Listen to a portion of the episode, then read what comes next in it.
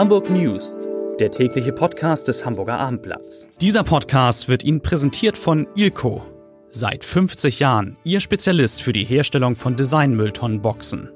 Wir haben die passende Umhausung für Ihre Mülltonne. Und neu Fahrradständer und Fahrradparker für den privaten und auch öffentlichen Bereich. Weitere Informationen finden Sie unter www.ilco-beton.de und www.ilco-metall.de.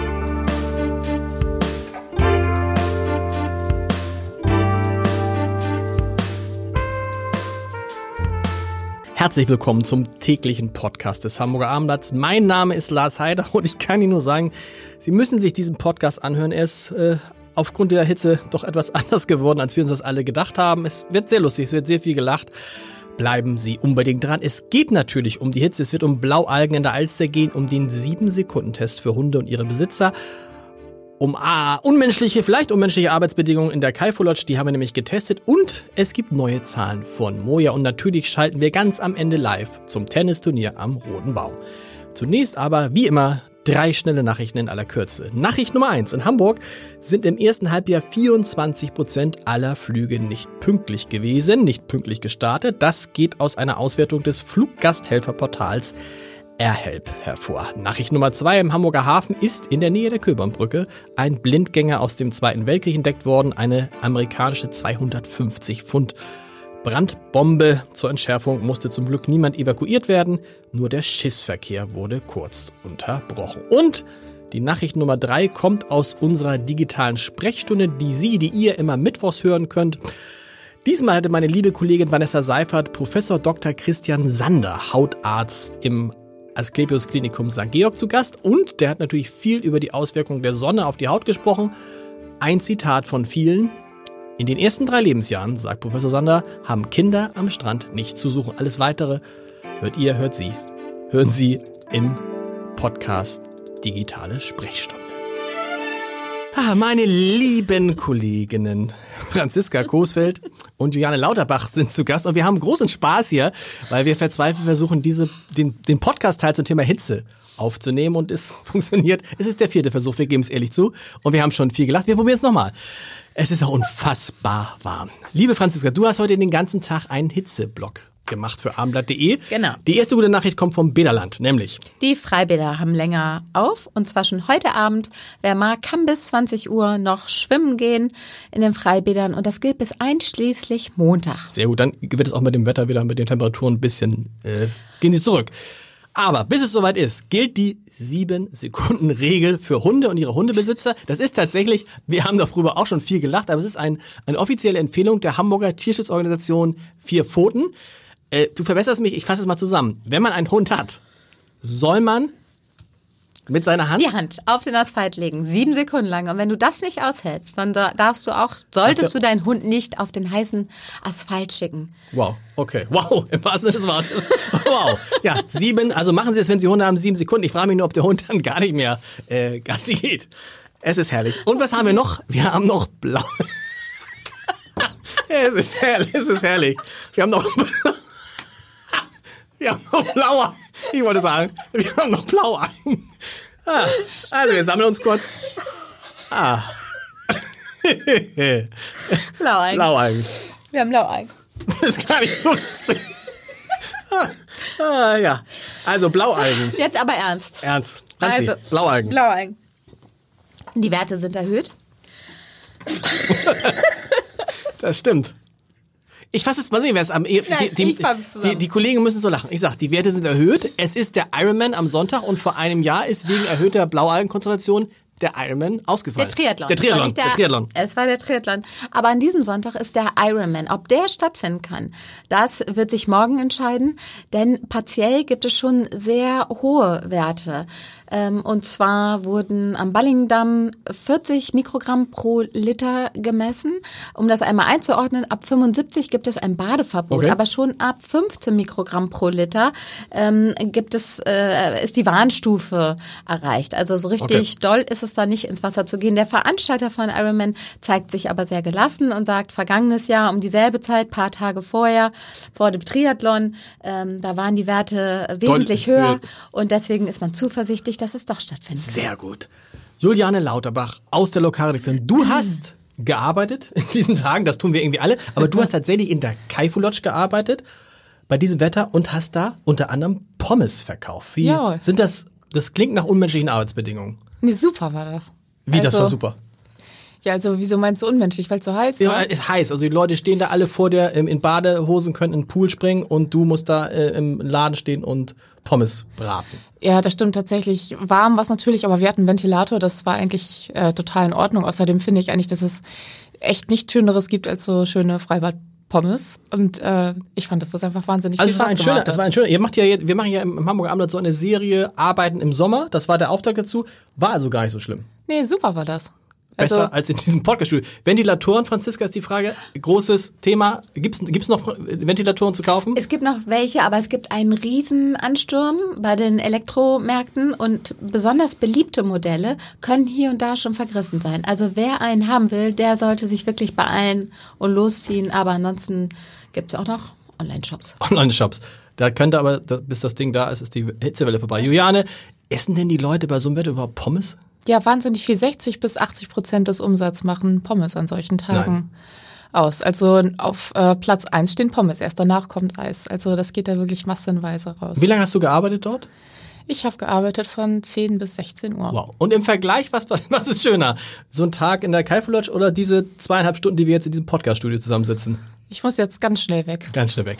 Vielen Dank, das zum Thema Hitze. Wir machen jetzt gleich weiter mit einem etwas ernsteren Thema, hat aber auch mit Urlaub im weitesten Sinne zu tun. Es geht um die Bahnverbindung nach Sylt. Matthias Pupin ist da, unser Experte für Schleswig-Holstein, wenn ich das so sagen darf. Und es geht einmal mehr um Sylt, um die Bahnverbindung nach Sylt. Da tut sich nämlich was, zum Glück nicht gleich, nämlich was. Ja, es tut sich etwas Unangenehmes. Äh, Die äh, Autozugverbindung äh, ist im November teilweise unterbrochen, immer von Montagabend bis Freitagmorgen.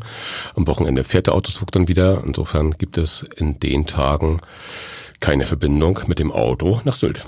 Im November, das ist ja ganz gut, weil so viele Leute fahren nicht im November nach Sylt. Ja. Warum muss es so sein? Es muss irgendwas repariert werden anscheinend an den Gleisen. Die Marschbahn ist marode, also die gesamte Strecke zwischen Hamburg und Westerland wird saniert. Äh, 160 Millionen Euro kostet das. Es dauert bis 2022 und diese Baustelle im November ist ein Teil davon. Was kann man denn, wenn man mit dem Auto nach Sylt will, im November dann alternativ machen? Man kann im November, wie auch jetzt schon, über die dänische Insel Römö nach äh, Sylt fahren mit dem Auto. Dort gibt, gibt es eine Fährverbindung.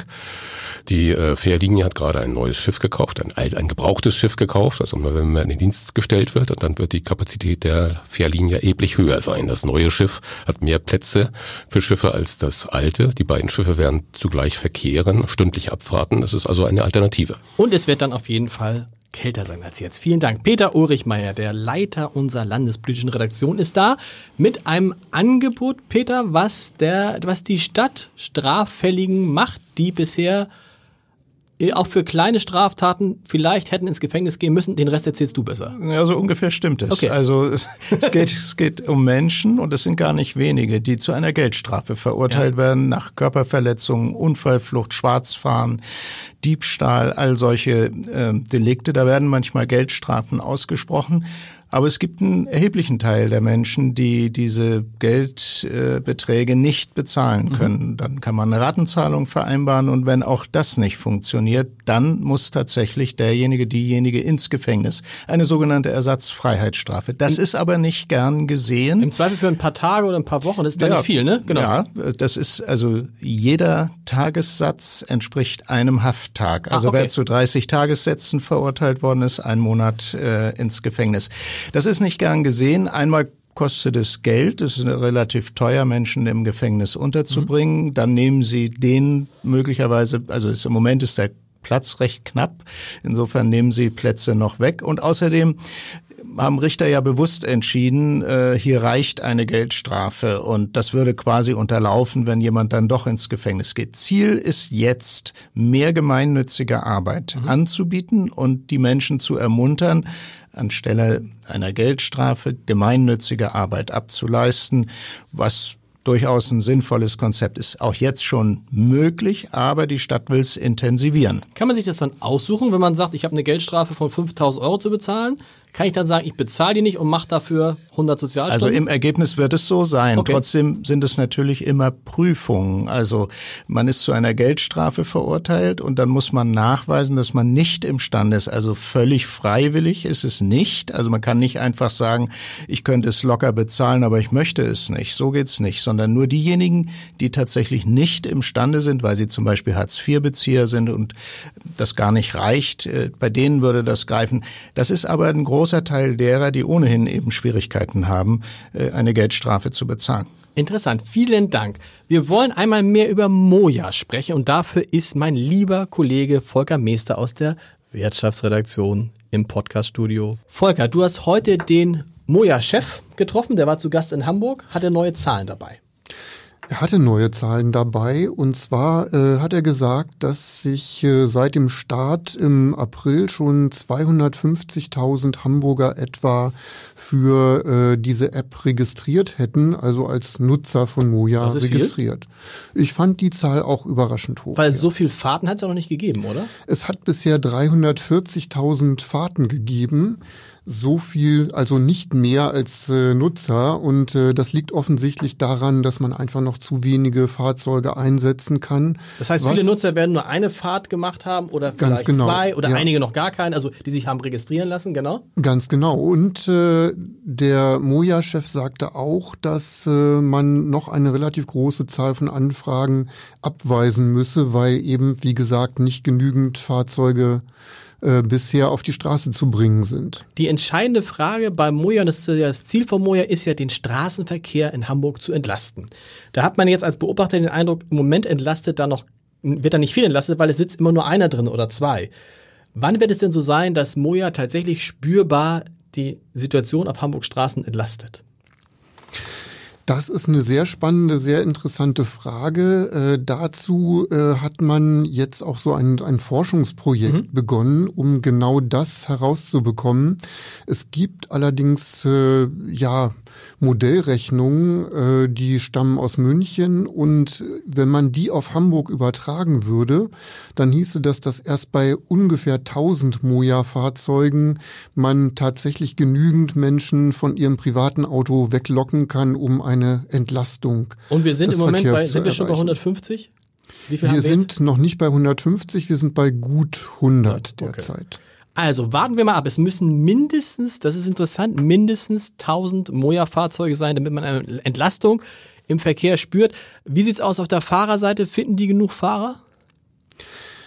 Äh, Es gibt offenbar schon eine große Zahl von Bewerbern, aber es wird wohl auch relativ äh, hart gesiebt, äh, um da nicht irgendwelche äh, ja, Risiken durch zu aggressives Fahren oder so äh, sich da gewissermaßen hereinzuholen. Okay. Ich kann nur sagen, bei den, bei meinen zwei Moja-Fahrten, oder waren es, es waren drei, waren es immer sehr nette Fahrer. Vielen Dank, Volker. Und jetzt schalten wir natürlich, es ist eine liebgewonnene Tradition dieser Woche, live zum Tennisturnier am Roten Baum zu unserem Reporter Björn Jensen.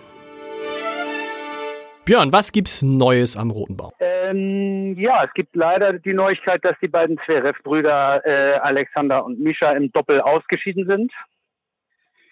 Diesmal haben sie allerdings etwas länger gespielt als vor drei Jahren, als es in 39 Minuten vorbei war. Jetzt waren es eineinhalb Stunden. Insofern äh, gab es fürs Publikum äh, durchaus ein bisschen was, was geboten wurde.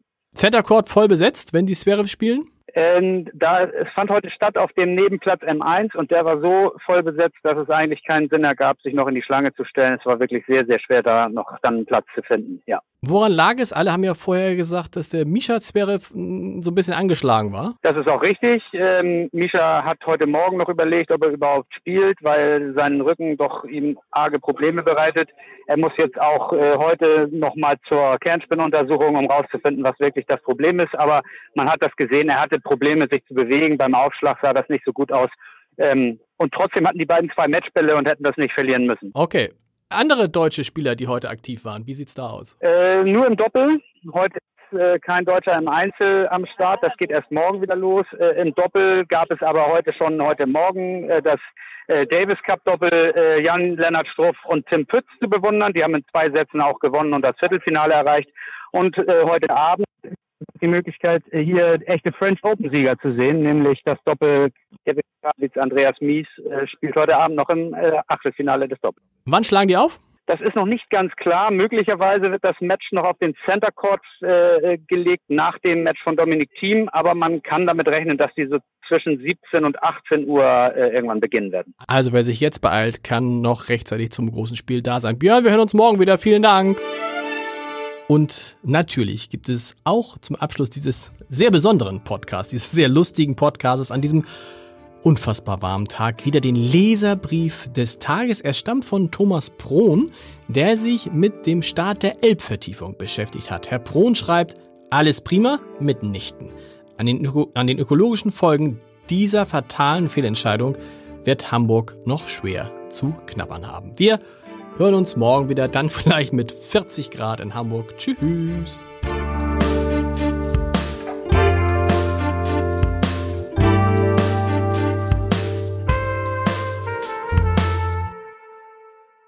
Weitere Podcasts vom Hamburger Abendblatt finden Sie auf abendblatt.de slash podcast.